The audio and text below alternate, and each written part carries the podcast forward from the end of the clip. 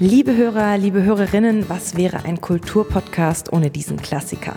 Ein Künstler, den wir heute bewundern, der an seinem Lebensende aber verarmt und so gut wie vergessen ist. Wir sind in der zweiten Staffel von Neugierig im Museum. Es geht ums Reisen. Arm und reisend. Wer fällt uns da ein? Naja, es ist nicht Van Gogh oder Gauguin, wobei die natürlich auch Reisende waren. Wir reden heute aber über Alexander Mako. Für mich ist das ein ganz neuer Name. Dabei kannte er seinerzeit wirklich einflussreiche Leute wie Goethe oder Beethoven und hatte wichtige, gut bezahlte Aufträge. Wie das alles kam und warum sein Leben am Ende doch nicht so gut verlaufen ist, darum geht es in der heutigen Podcast-Folge. Mein Name ist Marlene Thiele, ich bin Journalistin, Kulturliebhaberin und selbst oft Reisende. Für diesen Podcast besuche ich Museen in Bayern und schaue mir jedes Mal ein Ausstellungsstück oder einen Künstler genauer an. Hinter fast allen liegen nämlich spannende Geschichten, Schicksale und oft auch lange Reisen. Heute hat es mich nach Bamberg verschlagen. In der neuen Residenz am Domberg treffe ich Julia. Hallo Marlene. Freut mich echt, dass wir uns in diesen schwierigen Zeiten trotzdem treffen können. Mit allen Vorsichtsmaßnahmen versteht sich. Ganz kurz zu meiner Person. Ich heiße Julia Bondel. Ich bin Kunsthistorikerin und arbeite als wissenschaftliche Volontärin in der Museumsabteilung der Bayerischen Verwaltung der Schlösser, Gärten und Seen, kurz Schlösserverwaltung. Neben unendlich vielen wunderschönen Schlössern, Burgen und Denkmälern verwalten wir auch die neue Residenz in Bamberg. Die neue Residenz, wo wir heute sind, war die letzte Hofhaltung der Fürstbischöfe in der Stadt. Wie so viele Barockschlösser haben die Franken auch dieses Schloss einem Schönborn zu verdanken. Und hier hat sich Fürstbischof Lothar Franz von Schönborn als Bauherr verewigt.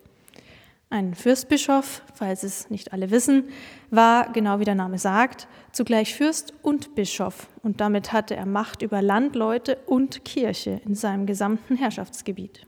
Und wo sind wir hier genau? Wir sind gerade im zweiten Stock des Westflügels, im letzten Zimmer der Sonderausstellungsräume.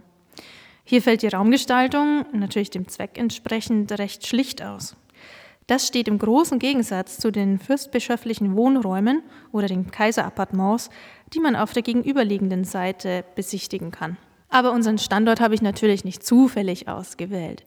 Hier hängen nämlich einige Gemälde, die dich interessieren könnten, Marlene. Wir stehen vor einem der Bilder, ziemlich klein, fast Postkartenformat. Ich sehe einen Mann mit einem sehr durchdringenden Blick, lockigen Haaren. Er hat einen Mantel, ziemlich viele Halsbedeckungen, vielleicht Schals, ich kann es nicht so gut erkennen. Ist er das, Julia? Ja, das ist er. Es ist ein Selbstbildnis des Künstlers Alexander Mako. Die Lithografie hat er um 1800 angefertigt. Ich habe tatsächlich noch nie von ihm gehört. Ja, einerseits wundert es mich nicht, denn der Künstler starb etwa 30 Jahre nachdem er dieses Bild gefertigt hatte, verarmt und fast vergessen. Andererseits ist es erstaunlich, denn Alexander Mako hatte einflussreiche Bekannte und Freunde, darunter Johann Wolfgang von Goethe oder Wilhelm von Kobell, aber auch Ludwig van Beethoven und Karl Philipp Moritz. Er war zu Lebzeiten durchaus renommiert und erhielt an nahezu all seinen Wirkungsstätten große Porträtaufträge. Und wir würden ihn natürlich nicht vorstellen, wenn er nicht ganz schön herumgekommen wäre. Ganz genau. Er gehört eindeutig zu den Europareisenden der Zeit. Zu seinen Stationen gehörten unter anderem Zürich, Prag, Wien, Weimar, Berlin, London, Paris und zuletzt Bamberg. Wow, und das im 18. Jahrhundert. Warum ist er denn so viel herumgekommen? Das hat verschiedene Gründe. Nach Rom reiste er 1784, wie so viele Künstler vor und nach ihm, um sich inspirieren zu lassen und weiterzubilden. Aber fangen wir von vorne an. Alexander Mako wurde 1767 in Krieglingen geboren. Das gehörte damals zur Markgrafschaft Ansbach, liegt also in Mainfranken. Mako war der Sohn eines Beamten, hatte aber schon in jungen Jahren viel Interesse an der Malerei. Und mit 14 wurde er bereits an der Mannheimer Akademie als Schüler der Malerei aufgenommen. Wie lange hat man da damals studiert? Die Ausbildung von Mako dauerte drei Jahre. Und dann ging er, wie gesagt, nach Rom. Dort lebte er mit Unterbrechungen fast 13 Jahre lang und gelangte zwangsläufig in die Kreise der deutsch-römischen Künstlergemeinschaft. Zwangsläufig? Was war das denn für eine Gruppe? Nun ja, es gab schon früh den Drang vieler deutscher Künstler, sich durch das Studium der Antike weiterzuentwickeln. Und wo geht das leichter als in Rom? Natürlich macht man sich auf diese Weise auch für den heimischen Markt etwas interessanter. Und dann tauscht man sich gerne mit Gleichgesinnten aus, trifft sich in intellektuellen Kreisen und hilft sich gegenseitig, selbstverständlich. Und außerdem kam fast jeder kunstinteressierte europäische Adelige oder Großbürger auf seiner sogenannten Grand Tour, eine Art Bildungsreise, zwangsläufig, eben zwangsläufig, bis nach Rom. Und das waren alles potenzielle Auftraggeber, die ihre Eindrücke und Gemälde wieder mit in die Heimat nahmen und für den einen oder anderen Künstler auf diese Weise Werbung machten. Und wer war dann damals so in Rom? Also kennt man da den einen oder anderen Namen? Bestimmt, denn großen Aufschwung erhielt dieser Trend mit den Malern und Malerinnen wie Anton Raphael Mengs oder Angelika Kaufmann und natürlich nicht zu vergessen Johann Joachim Winkelmann. Winkelmann gilt als einer der Begründer der Archäologie und Kunstgeschichte. Er kam 1755 nach Rom und studierte die Antike, die italienische Renaissance und beeinflusste mit seinen Schriften, seinen Gedanken und seiner idealisierten antiken Rezeption ganz viele der nachfolgenden Künstler. Lange Rede, kurzer Sinn. In Rom trafen sich viele Künstler, aber auch Dichter und Denker wie Goethe, um in dieser Umgebung zu arbeiten, zu studieren und sich von der Antike und der Stadt inspirieren zu lassen. Man kann also sagen, Mako bewegte sich in den besseren Kreisen Trotzdem musste er für seine kurzen Werkverträge viel reisen und das in einer Zeit, in der es in Europa gewaltig rumst.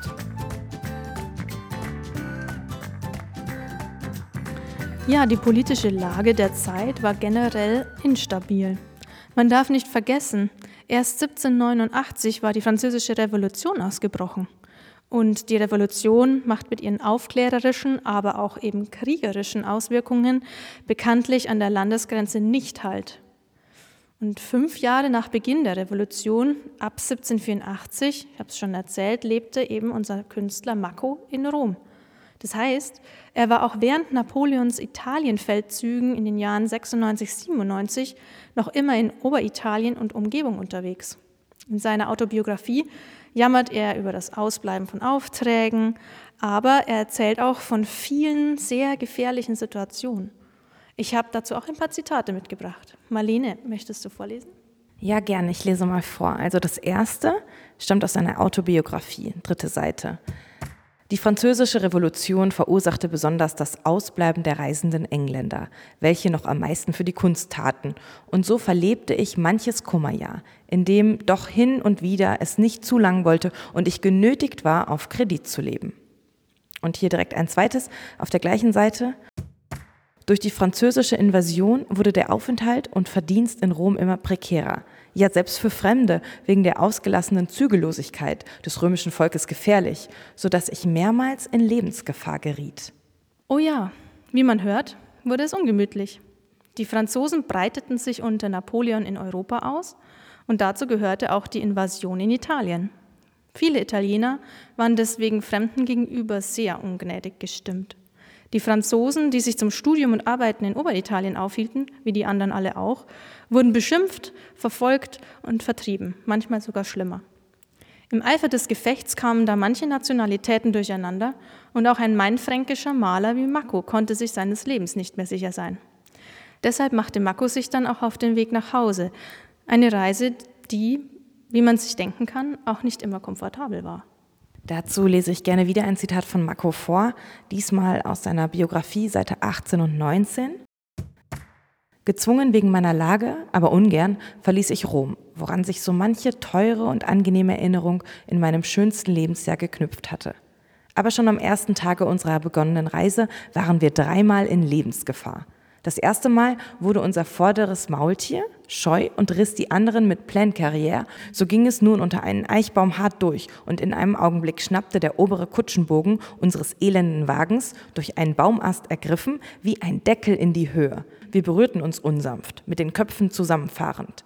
Der Wagen war beinahe ganz durch die Gewalt des Stoßes ruiniert worden. Und trotz allem Fluchen mussten wir, nachdem alles mit Stricken zusammengebunden, ohne Wahl wieder in unserem Käfig Platz nehmen. Das zweite Mal, eine kleine Brücke passierend, setzte das vordere Maultier, wieder scheu geworden, neben hinaus und drohte uns alle die Brücke hinunterzuwerfen. Das dritte Mal nachts schlief unser Kutscher und verfehlte den Weg. Ja, rau ist es zugegangen. Also Mako machte sich 1797 auf den Weg von Rom zurück in die Heimat. Sein Weg führte über Florenz, Pisa, Livorno, Genua, Mailand, Como, Lugano und dann über den Gotthardpass zurück nach Zürich. Den Abschnitt von Livorno nach Genua legt er auf dem Seeweg zurück. Und dabei wird es wieder brenzlig. Markus Schiff wird von Piraten verfolgt. Deshalb schlägt der Kapitän eine andere, längere Route ein, um sie abzuhängen. Wegen des längeren Reisewegs muss aber die Verpflegung rationiert werden. Und bald, man kann sich's denken, geht Mako der Proviant aus. Aber er hat Glück im Unglück. Einige der Passagiere, unter anderem vier Geistliche, sind so seekrank, dass sie ihm ihre Mahlzeiten überlassen.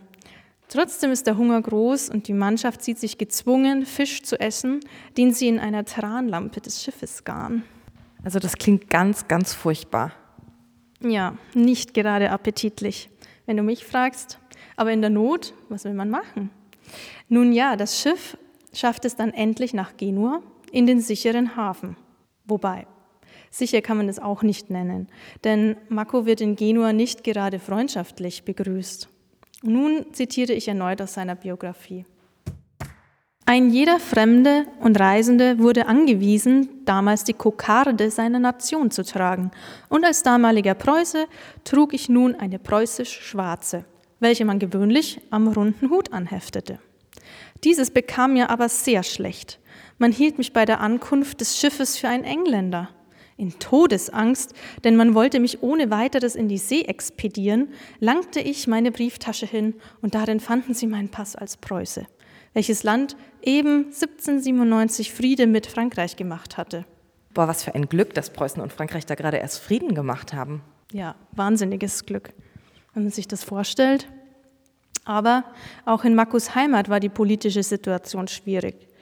Der gesellschaftliche Umbruch verhinderte eine feste Anstellung als Künstler bei Hofe, sowohl in Ansbach als auch anderswo. Damals konnte man meist nur als Hofmaler mit fester Anstellung über die Runden kommen. Auch seine Hoffnung, als Professor in Berlin an der Akademie lernen zu dürfen, hat sich leider zerschlagen. Und so musste er immer weiter reisen. Richtig.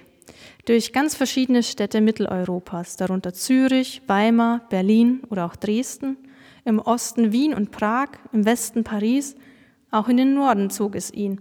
Er besuchte Amsterdam und er war sogar zwischenzeitlich in London.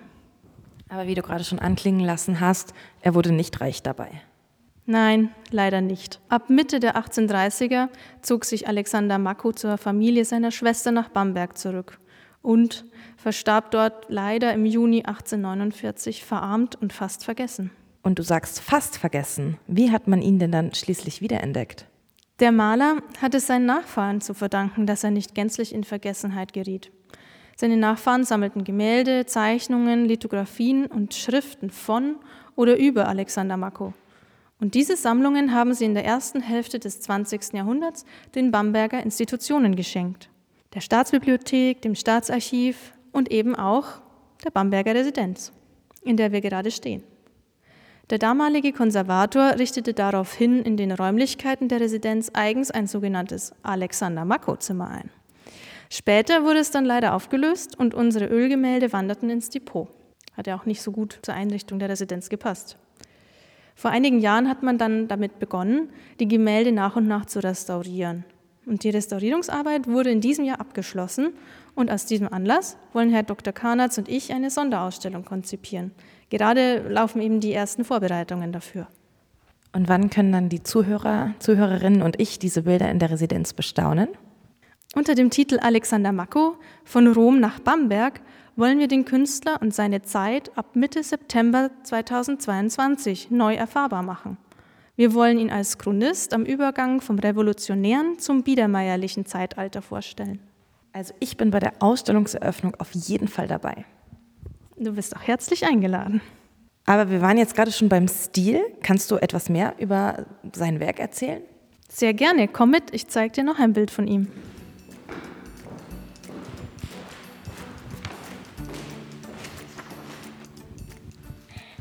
Also das Bild ist weitaus größer als das, was wir vorhin angeschaut haben. Ich würde sagen so anderthalb Meter mal 1,20 Meter vielleicht.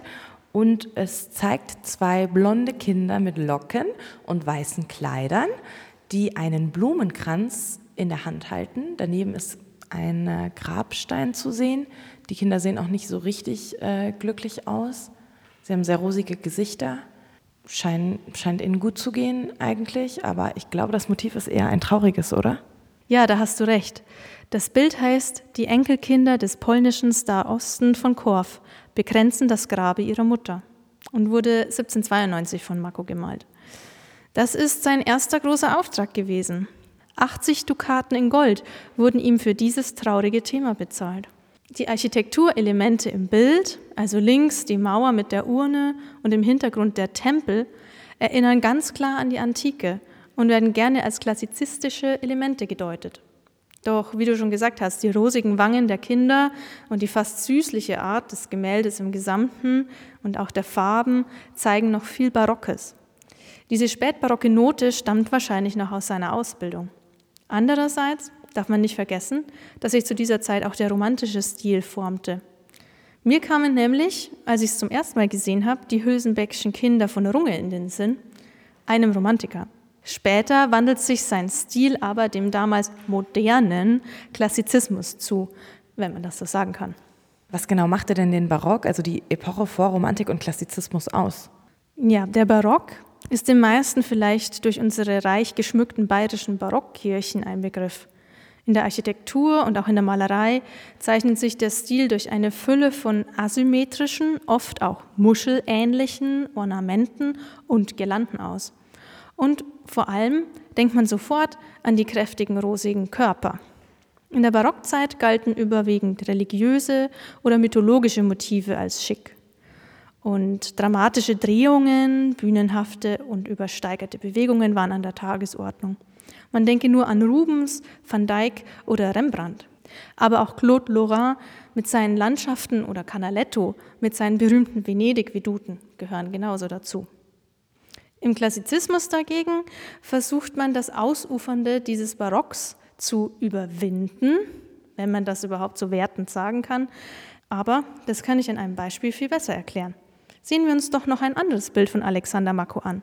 Es nennt sich Hector Schild Paris und wurde von Mako im Jahr 1813 vollendet.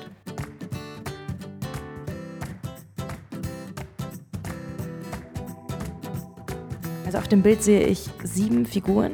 Ganz links ein Mann in voller Rüstung mit einer etwas drohenden Geste und einem großen Speer in der Hand.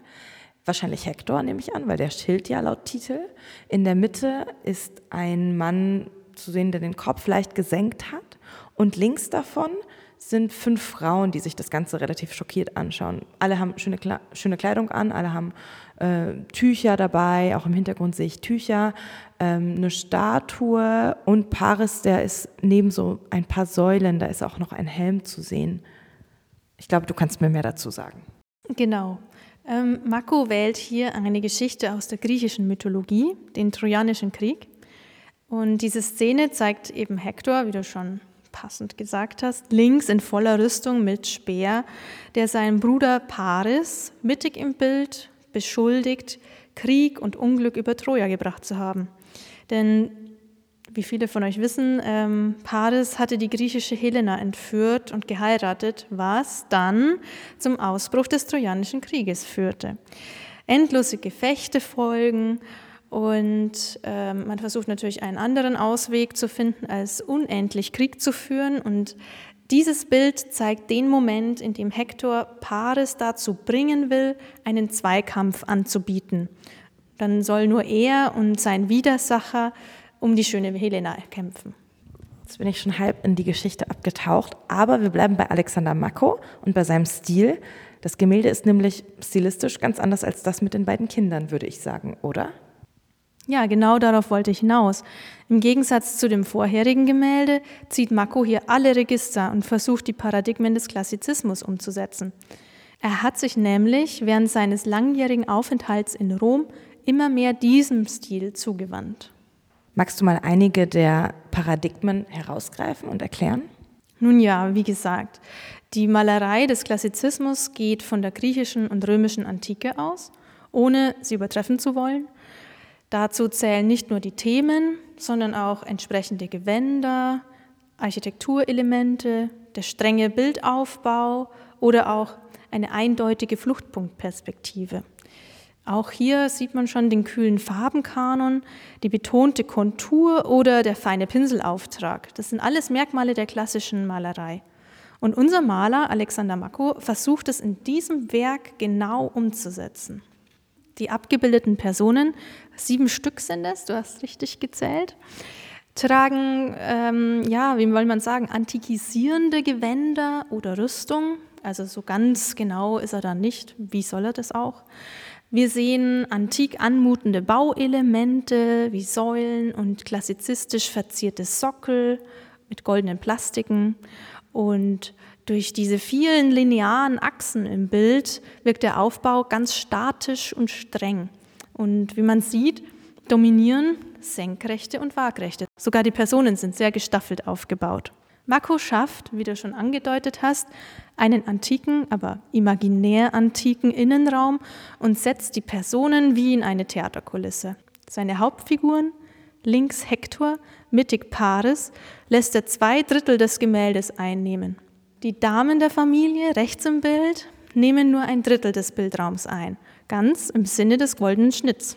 Und selbst der Fluchtpunkt, haben wir gehört, dass der wichtig ist, man sieht es ganz deutlich an den Boden fließen, bündelt sich in der Mitte des Gemäldes und damit ganz bedeutungsschwer im Herzen des Paares. Wir haben es hier also mit einem von oben bis unten penibel durchkonstruierten Gemälde zu tun. Und vielleicht ist es dir aufgefallen, aber es gibt eine Ähnlichkeit zu einem ganz berühmten Werk im Louvre, das genauso aufgebaut ist. Der Schwur der Horatia von Jacques-Louis David aus dem Jahr 1784. Jetzt, wo du es sagst, ich habe tatsächlich eine Weile in Paris gewohnt und da habe ich das im Louvre mal gesehen.